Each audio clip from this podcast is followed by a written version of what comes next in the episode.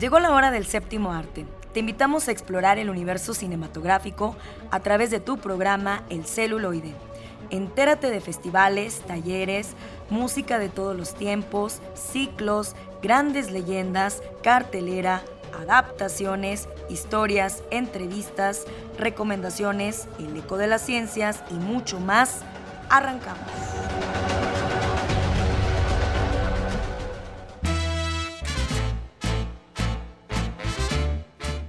Amigos de Radio Universidad, ya estamos aquí en su programa El Celuloide. Como siempre, estaremos compartiendo muchas sorpresas para ustedes. Tenemos en época de oro, pues el homenaje a Burolas, este gran comediante, actor de la época de oro del cine mexicano. Nos platicará un poquito al respecto Alex Jara. Como siempre, el maestro Baruch, pues ahora estará analizando a otros personajes, pero de Bastardo sin Gloria, esta excelente película de Quentin Tarantino. Eh, Oscar Ramírez tendrá su lado ñoño, así que por favor quédense con nosotros. Carlitos Buendía también, si se quedaron con ganas de más y requieren opciones, pues tendrán las mejores experiencias para ustedes. Tenemos un poco de cómic y Eduardo Carrillo como siempre en los controles. Gracias que nos sintonizan 1190 de AM. Comenzamos. Homenajemos al cine de ayer. Época de oro. Su personaje principal se trató de un hombre desempleado que vivía gracias a la ayuda de sus amigos. Aunque más allá de su gran inicio en el cine, algo comenzó a llamar la atención, su aspecto físico. Medía aproximadamente metro y medio de estatura. Siempre utilizó una vestimenta muy peculiar, un bombín y un saco amplio, como una especie de Charles Chaplin mexicano. Hoy, en época de oro, recordaremos a Joaquín García Borolas. Bienvenidos.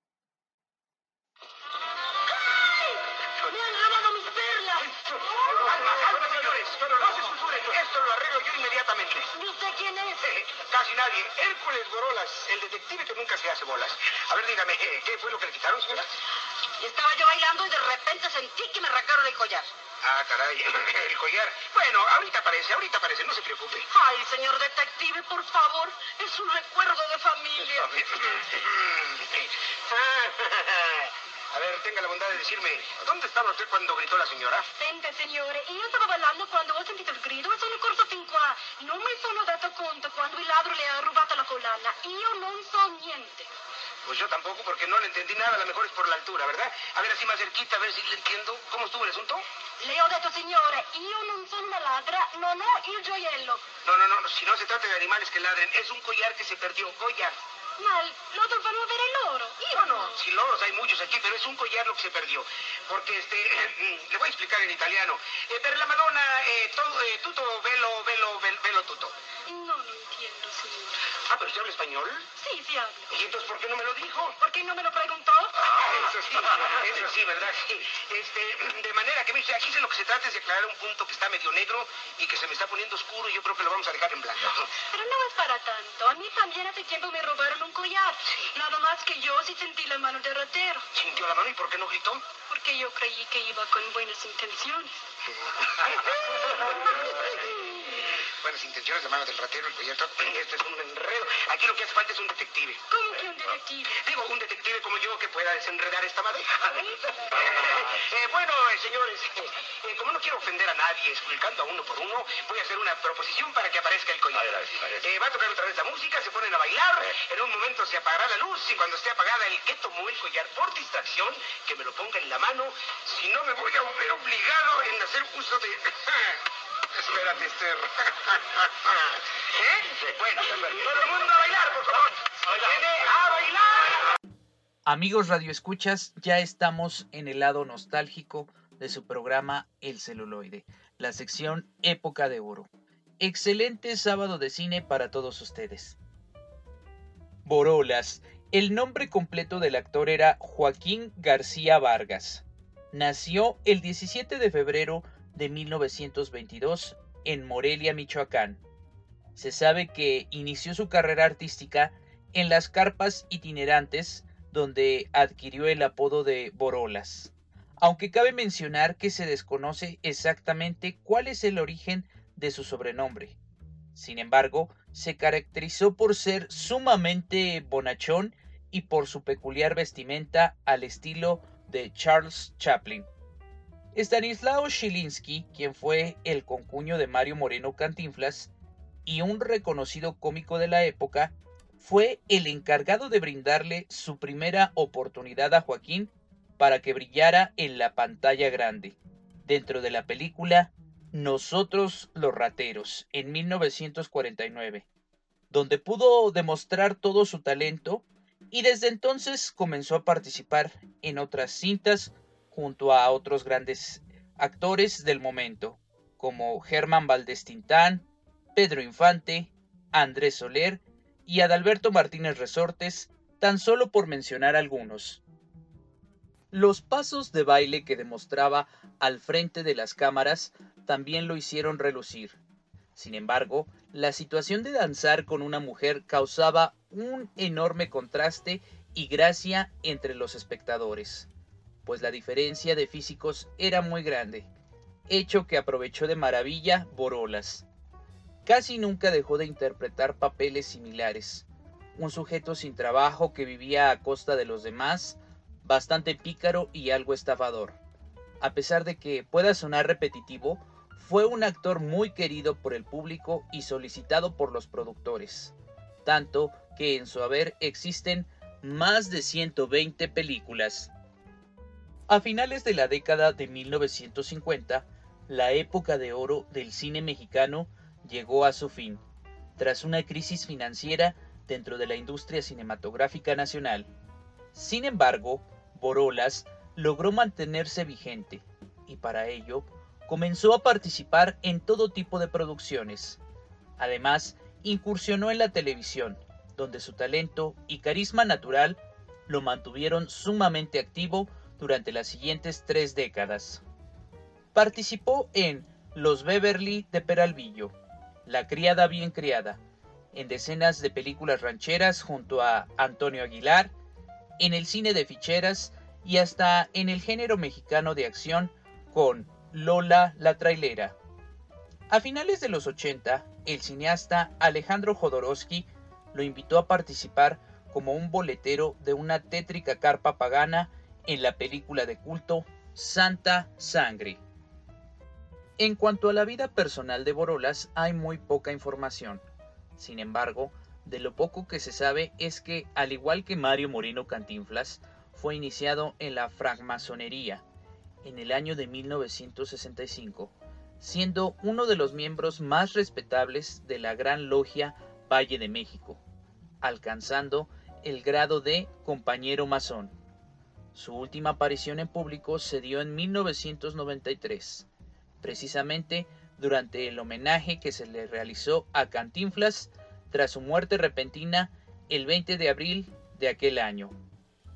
El 13 de mayo se confirmó la muerte de Borolas debido a un ataque cardíaco cuando tenía 71 años.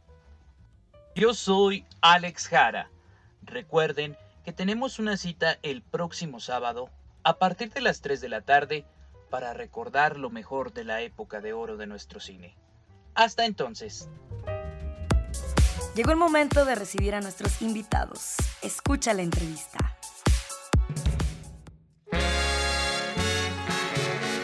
Amigos del celuloide, pues llegamos a la sección de la entrevista. Así que por favor, acompáñenos. Nos estamos enlazando hasta la Ciudad de México con el maestro Toño Moreno, quien es un trompetista y gran músico que también tiene una orquesta y precisamente nos va a platicar acerca de estos temas que ha ido adaptando en este género que es el danzón.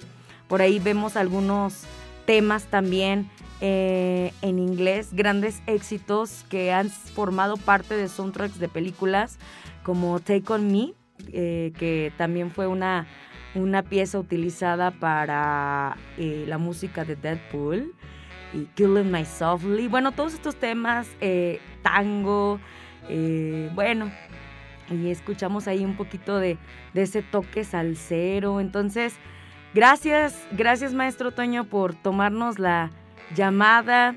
Eh, platícanos acerca de, de tu música, de, tu más reciente producción discográfica. Bienvenido al celuloide. Hola Pati, qué gusto saludarlos, a ti y a todo tu equipo de trabajo, tus radioescuchas.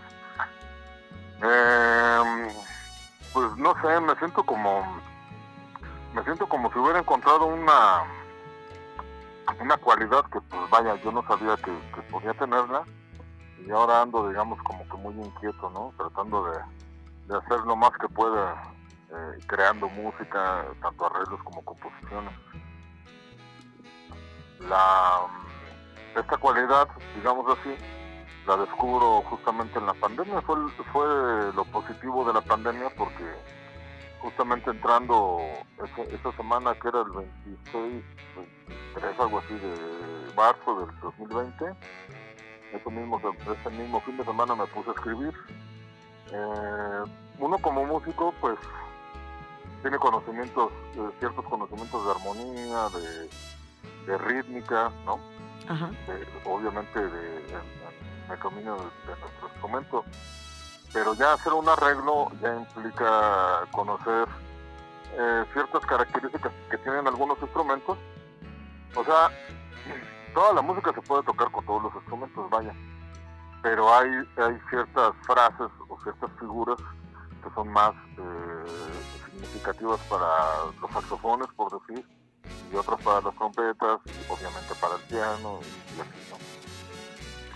Nos, ¿Nos podrías hablar acerca de tu instrumento, por favor? Ajá, la trompeta. Bueno, la trompeta es uno de los instrumentos más antiguos ¿no? de, la humanidad. Eh, empecé a estudiar trompeta por eh, influencia de mi papá. Mi papá no es músico, pero él, siempre quiso ser músico y quería que yo pudiera estudiar la música. Entonces aquí en la colonia donde, vivo, en la, San Juan, de Aragón se llama la colonia, en la Ciudad de México, todavía se conserva aquí en el barrio una banda de estas de pueblito, ¿no? Bandas que dicen sinfónicas. Entonces, pues ahí iban a empezar a dar clases, iban a dar eh, a clases a los niños. me escribió mi papá. Después, eh, por recomendación de un primo de mi papá, que es clarinetista, eh, me dijo que si me gustaba de verdad la música, pues que me metieron por de música, ¿no? Para tomarlo en serio, ¿no? Que no, nada más quedar ahí como un joven. Y bueno, pues así fue. Me inscribí en la Escuela Superior de Música, estuve unos años ahí. Eh, después me salí y ya fueron puras clases particulares prácticamente hasta la fecha, ¿no? Porque sigo uh, una que otra vez tomando clases con, con otros maestros, ¿no? ¿Ya cuántos años tocando? Llevo, ahorita en mayo voy a cumplir 33 años. Wow. Son toda una vida. Así es. Eh, ¿Cuánto tiempo llevó la grabación de este disco? El disco de Danzón te refieres, ¿verdad? Sí. El disco de Danzón estuvo así medio curioso porque te digo que desde marzo empecé a escribir.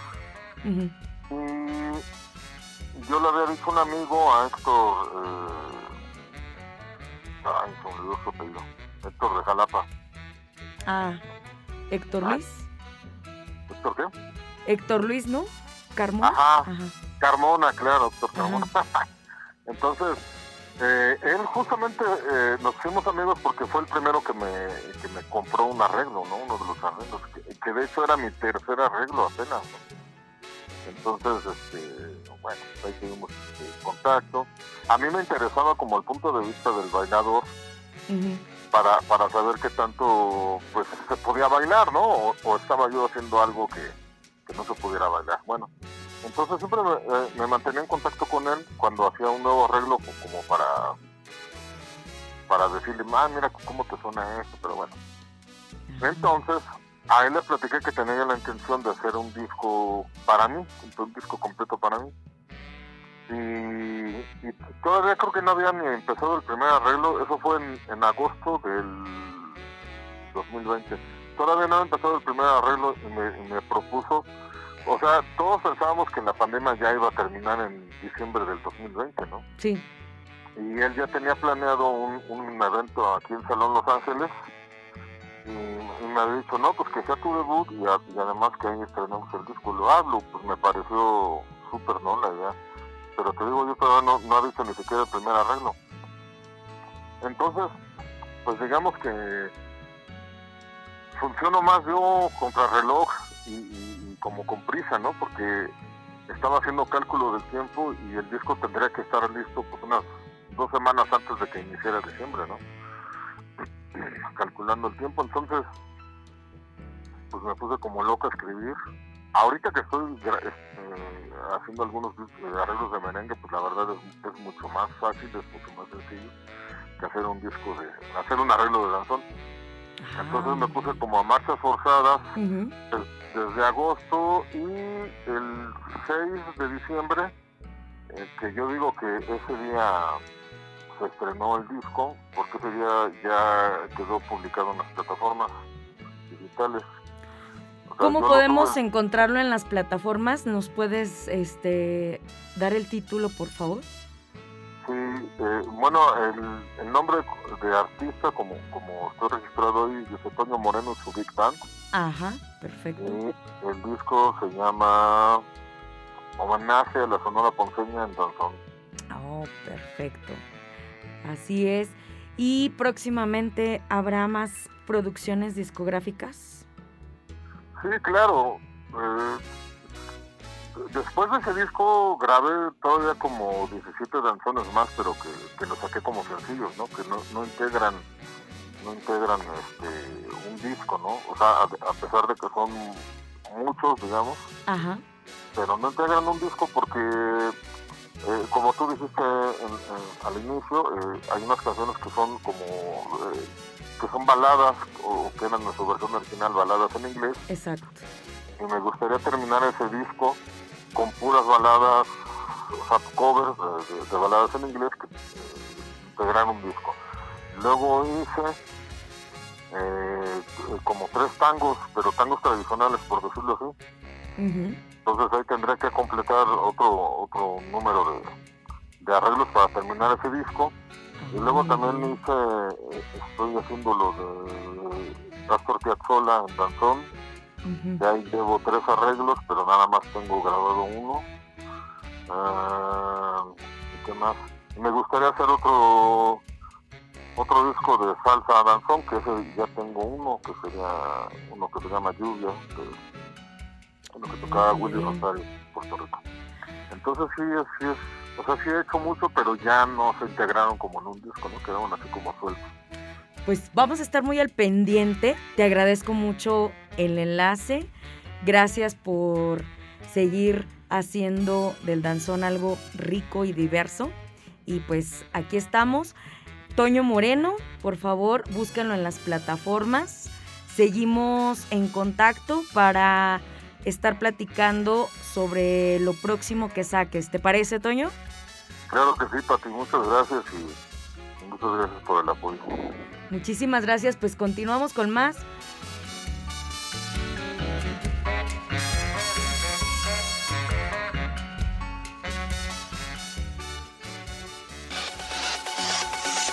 Y llegó el momento de las recomendaciones. ¿Qué hacer en este fin de semana?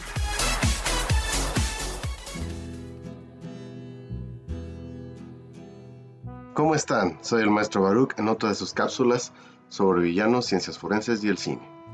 Muy bien, esta semana vamos a analizar a otro de los villanos, porque nos hemos despegado un poquito de los villanos.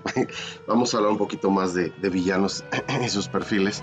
Y en este sentido vamos a hablar de uno de los villanos que para mí han representado muchísimo. Es un villano perfecto, inclusive por el director que creó este personaje. Vamos a hablar de la película Bastardo sin Gloria, pero del villano Hans Landa personificado por el genial y maravilloso actor Christoph Waltz. Eh, este personaje, primeramente, es un personaje con un perfil psicopático, es verdaderamente un psicópata. Es una persona que se ha ganado su, eh, eh, perfil se ha ganado de alguna manera su, su nombre, su renombre dentro de la, de la Segunda Guerra Mundial en el contexto de esta, esta película. Y bueno, es un, es un psicópata despiadado, obviamente carece de emociones, es manipulador, adicto al control, no tiene afinidad con la ideología nazi en realidad, esto se ve al, final de la película, no, no voy a contar finales, pero se ve reflejado al final de la película el que no tiene esta, esta afinidad, afinidad con los ideales, es, es todo un psicópata. Se ven en todo su contexto y en cada situación el miedo que produce en el lugar en el que está, inclusive para los en ese momento imbatibles héroes de la película. Esta eh, crónica narrativa única en la que la película se desenvuelve, esta unicronía narrada por el grandioso, uno de los mejores directores para mí, Quentin Tarantino, y, este, este genial eh, actor, Christoph Waltz, el que por cierto es políglota, sabe hablar muchos idiomas, alemán, italiano, francés, entre, varios. Y bueno, lo demuestra en la película porque de hecho en la película habla todos estos idiomas. Sabe imponerse, generar miedo en las personas con las que está eh, hablando. Tiene una reputación y un, comportamiento donde no le importa el, el, miedo que producen los demás. Es, es más, esto le, le, le place, le hace sentir feliz se siente como si ya hubiera ganado desde el momento en que se planta frente a su enemigo. Es, eh, para mí es más un villano que un antagonista, definitivamente es un villano de la historia. De, es un excelente villano, muy bien planteado, muy bien creado. Obviamente la película empieza cuando eh, este, este villano, Hans Landa, ya tiene una trayectoria dentro de la Segunda Guerra Mundial eh, en esta historia ficticia, aclaro, historia ficticia, ¿sí? Por eso les hablaba de la unicronía. Entonces, Hans Landa para mí es uno de los mejores villanos porque personifica a, la, a la, así a la perfección el comportamiento de un psicópata. Eh, desde el momento en que él se siente invencible, es muy cruel, ¿sí? Con, tanto con sus comentarios, aunque suaves, es muy sutil, es una persona que no pierde la elegancia, a pesar de ser malvado, se opone definitivamente no solo a los deseos, sino también a las mm, posibles manipulaciones eh, de las personas a su alrededor.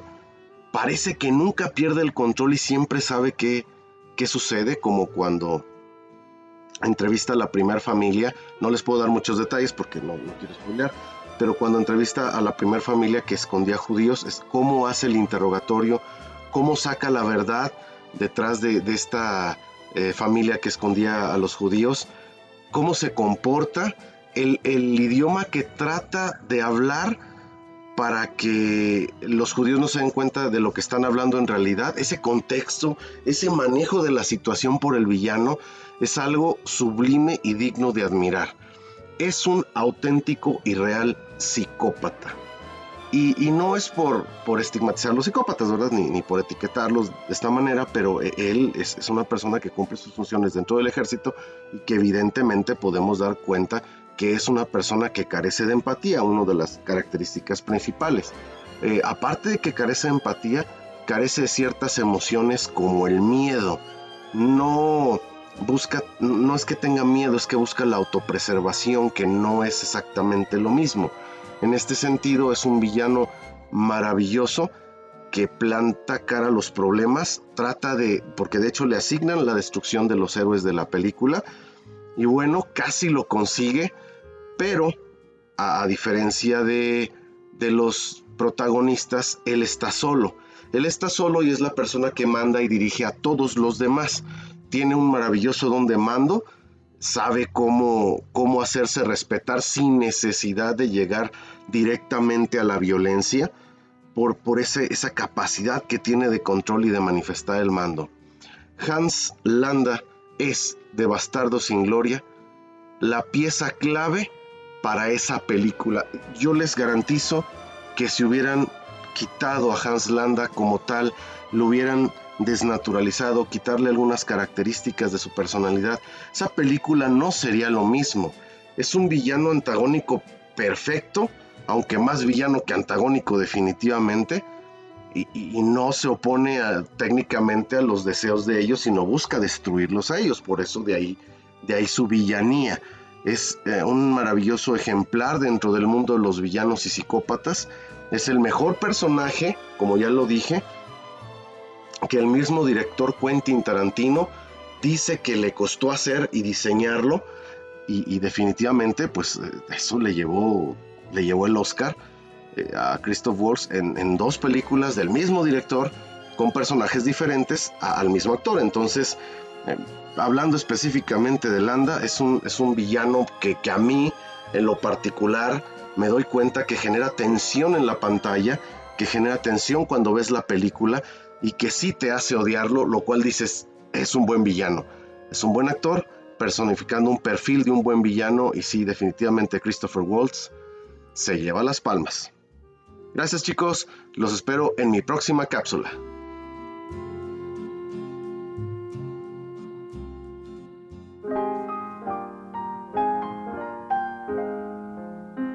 Bienvenidos a la sección de ficción, cómics y otras rolas, donde ahondaremos en elementos de la cultura nerd. Adelante con esta sección.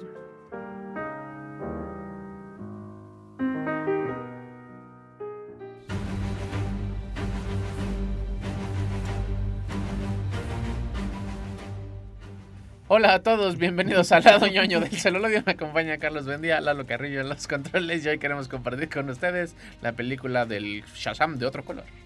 El Black Adam, que sí es como Shazam, pero negro. Pero o sea, porque tiene el, ¿Sí, el traje negro. El traje negro, porque no sé qué este, nacionalidad, este, etnicidad tenga The Rock. tienen ahí. O sea, es una roca, es gris. Él es hawaiano. No, es, las rocas son de diferentes colores. Pero él es de volcánica. es una roca volcánica. Black Adam es el personaje clásico de DC que viene como como es la versión edgy, este, ruda de Shazam. Ah, era eso. sí, pero tiene como buen corazón, como la roca. O sea, es que la roca es como fuerte por fuera, pero ah, dentro es blandito y con mucho amor. como una quesadilla del mercado. Es una película que no sé por qué lo dieron tanto. Le dieron como tanto hate. Yo sé que no está así el guion wow y los personajes tampoco son wow. Pero a mí me entretuvo bastante. Sí, es que, mira, esta película viene de circunstancias como muy, muy extrañas porque en esta cosa que se reconstruye cada fin de semana que se llama el universo DC ah, de películas. Unos pedillos ahí. Black Adam es una película que este de La Roca siempre quiso hacer porque como que le gusta ese personaje, ¿no? O sea, es como su personaje, ¿no? El problema es que desde que empezó DC nunca ha logrado como, o sea, como que no es la primera apuesta, ¿no? Cuando imaginas DC es como de Superman, Batman, La Mujer Maravilla. Y no funcionó. Ajá, y, eso no funcionó. Entonces, cuando están como resolviéndolo, ella estuvo como 10 años La Roca como, dale, dale, dale. Entonces, quieras o no, el hype que se genera de un proyecto que tarda 10 años en hacerse, o al menos, ¿no? Porque dicen que estaba como desde antes. Ah, sí. Ajá, pero al menos como los 10 años que lleva el DC planeándose, filmándose, haciéndose y reinventándose, eso sí, ¿no? O sea, como cuando anunciaron, llegó de la roca como de, oye, yo, yo estoy en un proyecto que quisiera que, que encajada, ¿no? En esto. Entonces, pues ya sonó como que genera unas expectativas. Y como DC es como muy famoso en... Tiene un revoltijo de cosas.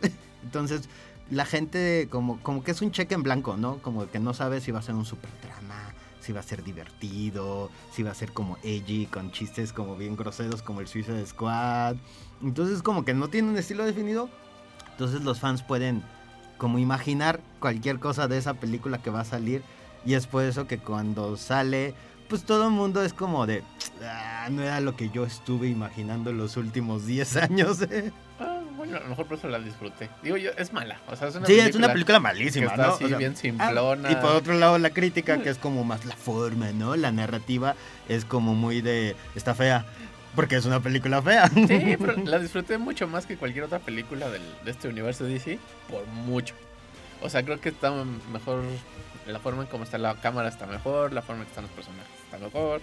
Y los otros es en esta idea de sombrío, oscuro, y somos bien, bien darcy emocionales. Como que no funciona, pienso yo. Y en esta es como de, órale, el diálogo está bien sangrón, pero pues los cómics también están así. Ah, órale, llegó ahí, ahí de corte A, ya apareció y va a ser bueno como en los cómics. Sí, no, yo no sé cuál es mucho como... chiste. O sea, estuve leyendo y así como mucho hate de no, la construcción y el guion está súper mal y como la construcción del personaje está súper burda y súper chafa y es como de, ay, relájate. Sí, es una película que brilla justamente por sus deficiencias. O sea, esto es como muy contradictorio, pero la belleza de esto es, una historia muy simple que hay un prólogo en donde nos dicen como cuál es la, el origen mitológico de Black Adam. Está horrible. Ajá, sí, ¿no? es como de un cuento de hadas, ¿no? Bien, bien horrible. Y entonces, a partir de ahí, resulta que el hogar de Black Adam, este como país ficticio del Medio Oriente... Que es como súper tecnológico y pobre al mismo tiempo. Ajá, como una especie como de Wakanda oprimido, ¿no? Creo que eso es como, como si Wakanda hubiera sido descubierto y hubiera sido colonizado. entonces, este Black Adam regresa gracias a como los labores de la resistencia en contra de la militarización de este Tomb país. Raider de DC. Ajá, como una especie de Tomb Raider y entonces regresa de, su prisión porque resulta que él, él era malo, era el chazán malo. Ah, eso, me, eso sí es lo único que me cayó gordo. Que todo, todo el tiempo es como de yo soy malo, déjenme en paz. No, tú eres bueno, tú nos vas a salvar. No, soy malo, déjenme en paz. Y tiene que tomar ahora Hasta que después de hora y media o, dos decide que, bueno, sí, está bien voy a hacer lo que el pueblo necesita porque se convierte en medio socialista comunista el asunto. Sí, es, es, que es todo como, como un panfleto anticolonización, antiimperialismo, porque luego llega como la sociedad de la justicia, que es básicamente la ONU, Estados Unidos. Hay ese proyecto, ¿cómo se llaman? Los amigos justiciaros que no son los amigos La Sociedad de la Justicia. ¿Así se llama así? Así se llama. Ah, sí, sí, sí se llama así, Porque la otra es la Liga de la Justicia, o sea, la, chida. ¿no? La Sociedad de la Justicia es como... el, Doctor Fate, que no es el Doctor Strange. Ajá, sí. con, la de lluvias, que no es tormenta. Como que no se les ajustó para Superman, Batman y la Mujer Maravilla y trajeron así una especie ahí como de miembros que han estado en la Liga de la Justicia, como, este Hawkeye. Hawkeye no, no. ¿Hawkeye? No es, por, no es por insultarlos, pero son como los bomberos honorarios. Sí, son, se, ven chafitos, porque aparte los poderes están como por sin ningún lado, ¿no? no insultar a los bomberos. O sea, yo entiendo el trabajo, pero es como esta edad de... No tengo nada que hacer los domingos. voy. Voy a usar esa navezota chida que no es la nave de los X-Men. en, una mansión que parece la mansión de los X-Men. No, es así como como un producto genérico, ¿no? O sea, como el de... Es como el producto chino de... Ajá, está, está, padre, pero no es el queso chido, ¿no? no es el jamón real. Es como la Coca-Cola y la Red Cola. Ajá, y creo que toda esta película se basa justamente en esto, ¿no? En, en, en que es una situación bien sencillita, es como... Y de a partir de ahí dicen, pues no vamos a contar más, ya lo que contamos, ya lo contamos. Y entonces la película da como dos horas, ¿no? Sí, está Son dos horas de película, de, de, peleas. O sea, es básicamente empieza con ese prólogo, luego hay unas escenas de acción, este surge Shazam, y el... Shazam empieza a golpear a todos. este Black Adam, perdón. Bueno, pues es que luego descubrimos que también es Shazam, ¿no? Porque resulta que también son estos los mismos magos que le dan los poderes a Shazam, también se los dan a este Black Adam, este primigenio egipcio árabe de superhéroes que tiene ahí un dilema moral social porque se murió su hijo y es malo y es bueno y él debe ser el vengador de la ah, justicia. es, un plot twist. Y es como de, ¿cómo lo, órale. chulada, cómo lo fueron construyendo. Estuvo locochón. Todo lo demás no tiene ningún sentido, pero eso, pero eso sí estuvo padre. Entonces ahí, no sé, cuando vi esta película me recordó mucho esto que decía Scorsese de es un parque de diversiones. Y, y, no lo hacía como un insulto, sino que creo que se refería justamente a esta clase de películas que son dos horas de acción, de efectos especiales bien hechos, de frases ahí como chistosas después de matar a uno. Esta como frase en inglés, cheesy, también quesosas las Ajá, exacto, ¿no? Como como de, como es, como lo que intentó como lo que hizo bien Terminator 2 con hasta la vista baby y que todas las películas a partir han estado copiando pero, aquí lo intentan toda la película toda la película no ahora y esto Ahora cuando vuelves y esto. Y entonces es, es, una, pues es un viaje bien divertido. la neta te la pasas muy o sea, chido. Está cotorra la peli. Sí, porque creo que justamente como que al inicio de la película, la película se entiende que dice, no, no voy a poder ser el, el Superman de Snyder. no quiero que esto vaya hacia allá. Y entonces dice, pues vamos a relajarnos todo, ¿no? Y, plantea todo un universo bien tonto en donde un chico en patineta le puede ganar a unos mercenarios. Ah, sí, el, tío hippie que de nada se entera y siempre está en el momento adecuado para salvar el día, es como de... no está bien, juega. Pero como la película tampoco es como de comedia y tampoco es de superhéroes, o sea, no es de nada la película. Es una mezcla ahí de un montón de cosas que pues sí, o sea, justamente se le notan los huecos en el guion, los huecos de los personajes, todos son malos porque son malos y los que son buenos son buenos porque son buenos. Lo único que sí me cayó bien súper gordo fue esta, pues el cierre de la película cuando el chico este saca el, triangulito de no, luchemos todos juntos porque juntos como pueblo vamos a derrocar al opresor y todo el mundo sí.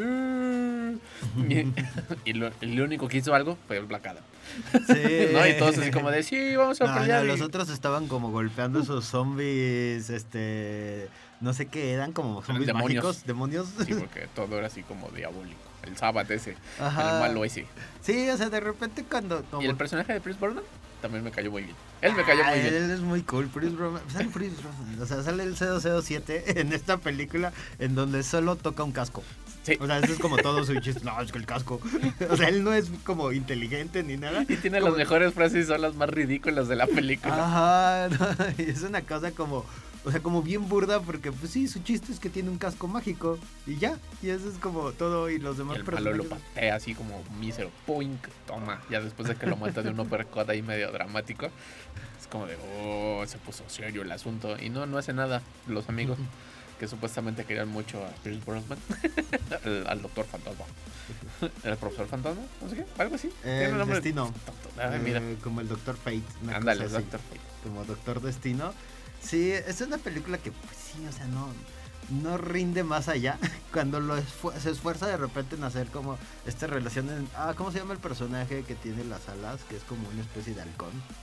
Ah, el que no es el alcohol, el alcohol dorado, el que no es halcón. okay. Y su relación justamente con Prince Brosnan. Que, o sea, va como poco a poco creciendo en la película, pero a esto que se llama crecer es como los últimos 40 minutos son de tú eres mi mejor amigo. Te vas a morir, ¿verdad? No, ¿cómo crees? pero te quiero mucho, ya déjame en paz. Es cuando se esfuerza la película en ser seria, es cuando es como, ya, ¿no? ya, ya mátenlo. Ya mátenlo, ya pasen la, la siguiente escena. Ya des un beso.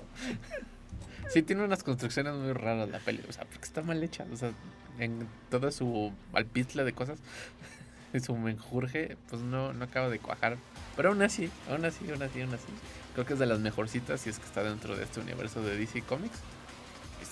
está igual de locada y divertida que la de Shazam, que está como en el mismo tono.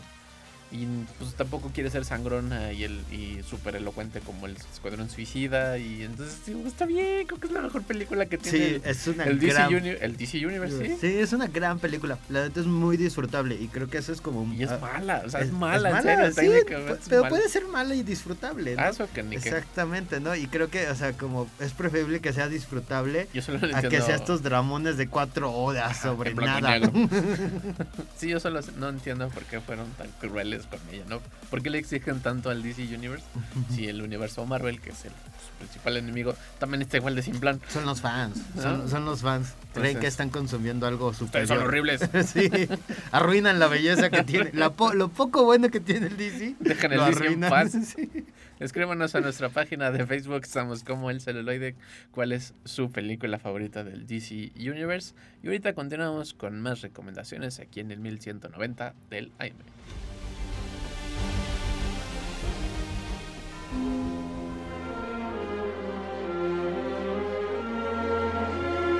Les voy a hacer una recomendación que no pueden rechazar. Escucha bajo tu propio riesgo.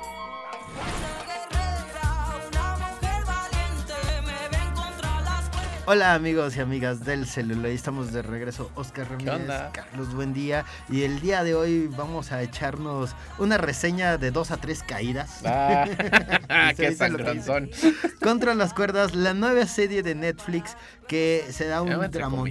¿Eh? Ah, sí, porque está basada en la película Le Reine du Ring. du Ring. ¿Sí lo dije bien? No sé. Las Reinas del Ring, una película del 2003, una película francesa. 2013. Ah, 2013, una película francesa que es, es la misma historia, nomás que aquí nos la cuentan en varios episodios.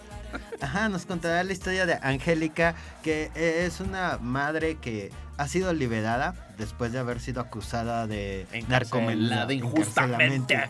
ella, ella, dice que no fue, ¿no? Y, nadie le cree, absolutamente todo su entorno, nadie le cree. La, encerraron porque es pobre. Ajá. Y entonces Angela va a salir de prisión, se reencontrará con su madre, que ha cuidado de su hija. Más o menos. Más o menos, sí. Ni sabe la abuela dónde anda. Ajá. De, de, su hija Rocío, que ahí tiene como el chiste que Rocío es una niña que creció seis años sin su madre, entonces le tiene este recelo de ¿por qué no estuviste conmigo? Tú no eres mi madre. Tú no eres mi madre, la, la, novia de mi papá es mejor, es mejor madre que tú. Que la novia es una luchadora. Ajá, dulce caramelo. Dulce caramelo, obviamente. Mientras todo este, este, dramón está ocurriendo, mientras Angélica trata de salir adelante, conseguir trabajo, recuperar el amor de su hija Rocío, este, estaremos ubicados en un contexto que es Iztapalapa, donde las luchas, uh, la, la, ¿no? Son la gloria. Creo que es la mejor de la serie, cómo retrata esa parte de México. Sí, es una belleza. O sea, vuelve a estos personajes pues, reales, que existen, no los juzga, no discrimina, no es como esas viejas narrativas de los pobres, ¿no? Ustedes los ricos y nosotros los pobres. Y está súper chido cómo está ambientada en los personajes. Pero, pero, pero, como dice el buen, ¿y ahora qué? Este, es como de, ¿y luego? O sea, ya entendí. Y luego, la que es una serie muy bonita, presentando ahí el teleférico y todo, la belleza de esta palabra, porque lo retratan muy Sí, es, es, una muy bonita serie. Se convierte en una novela súper odiosa, al mero estilo de La Rosa de Guadalupe con luchas. Es, es una gran idea que se cae. O sea, durante la historia va a contarnos que Angela va a crearse un alter ego llamado la novia negra. Como, como una especie de yo puedo ser esa persona, ¿no? Y bueno, es que ella tiene una tradición en su familia. De ser como... De luchadores. De luchadores, donde ella se da cuenta que ella puede ser la villana o explotar esta idea de la villana de las luchas. Para estar cerca de para su estar cerca de su hija, para conseguir dinero, para poder como crear este entorno y estabilidad, pero sin que nadie sepa que ella es ella. Sí, porque le prometió a su hija que jamás iba a luchar, porque ya se había agarrado moquetazos con la novia del, papá. Obvio, ¿no? Porque todos lo resuelven con violencia. En, una serie sobre lucha libre. ¿Qué cosas, no? ¿Quién lo diría? ¿Quién lo diría? Sí, pero sí Tiene lo suyo, o sea, tiene cosas padres. Está, chida la idea de la historia. Es una gran idea. Está padre como lo plantea, pero es como... Ya, me cansé. O sea, en el primer episodio es como de ya no, ya lo que sigue, ya sé qué va a pasar. Es una serie entretenida, pero si le rascas tantito, se cae a pedazos, ¿no? O sea, es, es horrible como este lugar, ¿no? O sea, por ejemplo, van a Iztapalapa, retratan como en la fotografía muy bonito los murales, el teleférico, las calles, los mercados. se ve muy bien. Se ve muy, muy hermoso, pero en toda la estructura, la dirección, o sea, como que ya cuando el detalle, ¿no? El detalle de la dirección, el detalle de los diálogos, son unas cosas de telenovela así nefastas, nefastas, nefastas horrible, horrible. Tiene estos, esta como estructura de novela de voy a poner la fachada de la casa y luego la toma de dentro de la casa. Tienen estos diálogos de Oscar Ramírez, ¿qué haces aquí? y corta, y como no hay comerciales, se siente bien raro porque corta otra cosa que nada que ver y es como de no, manza.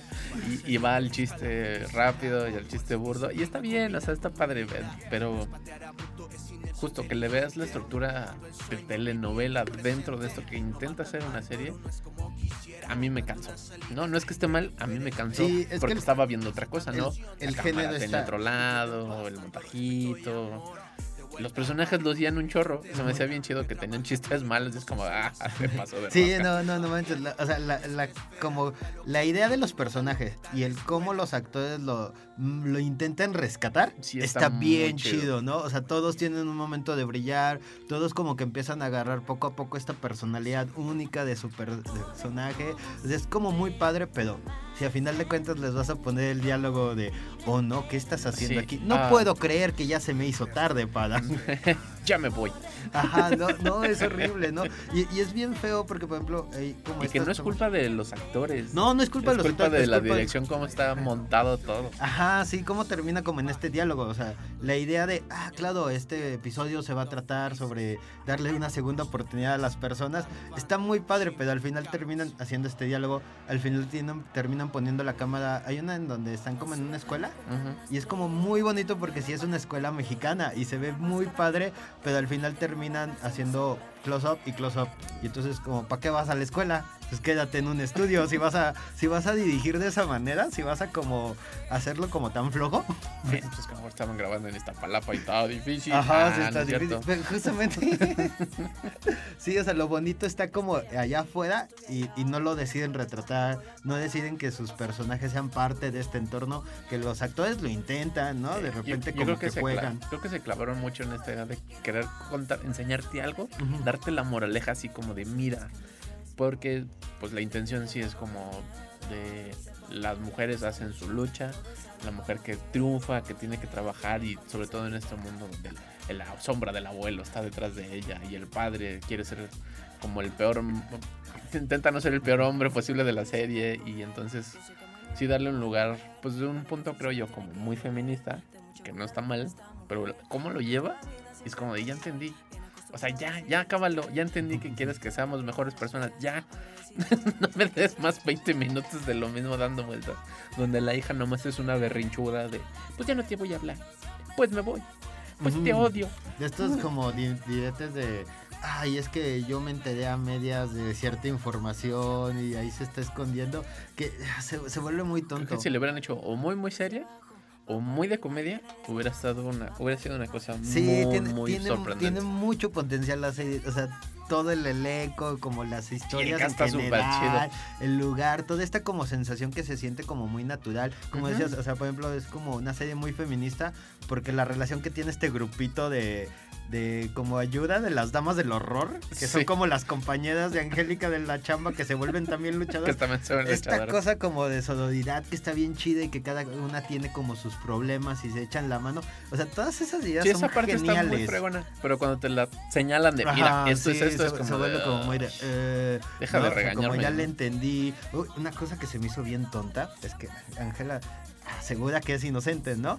Y entonces va como a, buscar quién le puso la.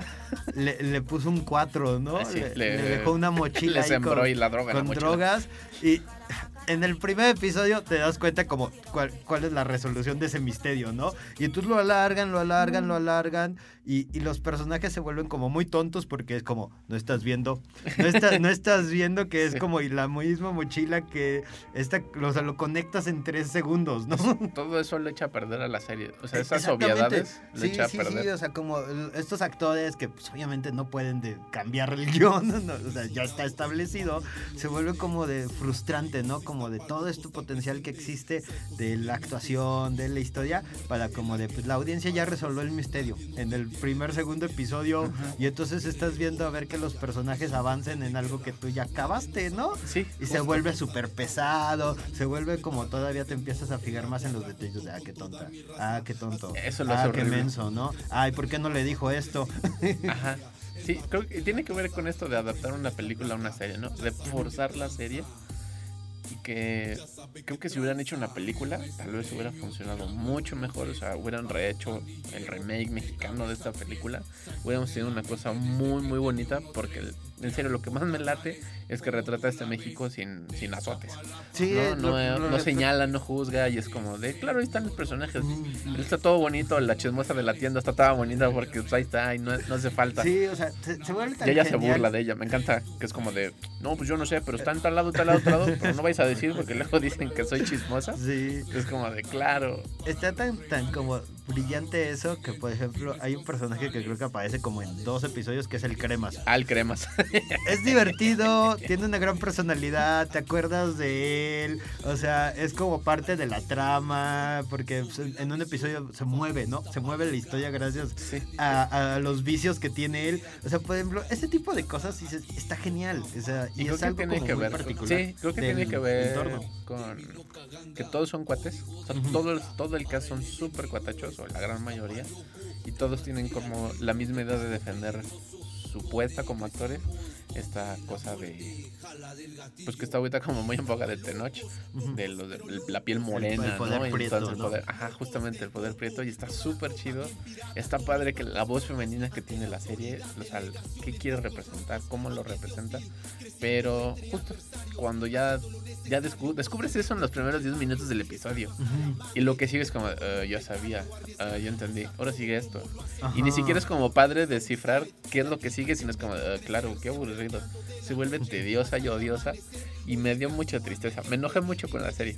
Porque tiene un diseño muy padre y luego es como, ¿y luego? Tiene mucho potencial y, solita se va como poniendo el pie. O sea, por ejemplo, el personaje de este Astromía.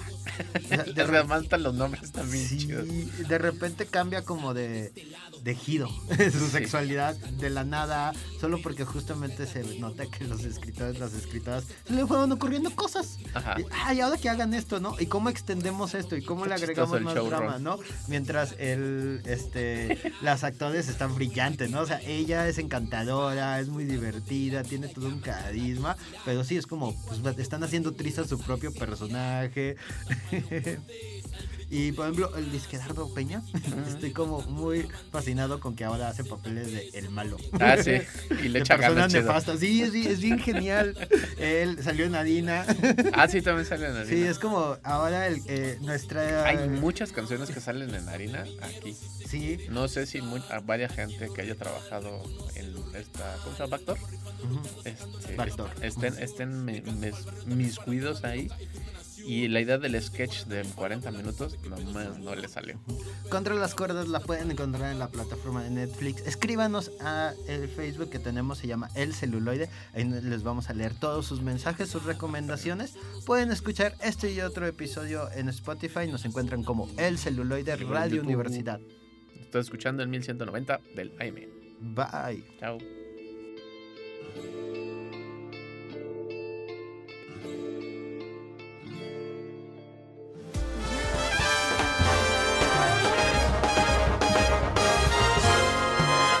Esto fue El Celuloide. Escúchanos por el 1190 de AM. Teléfonos en cabinas 826-1348. Síguenos en nuestras redes sociales y YouTube. Nos encuentras como El Celuloide. Dirección de Radio y Televisión de la Universidad Autónoma de San Luis Potosí.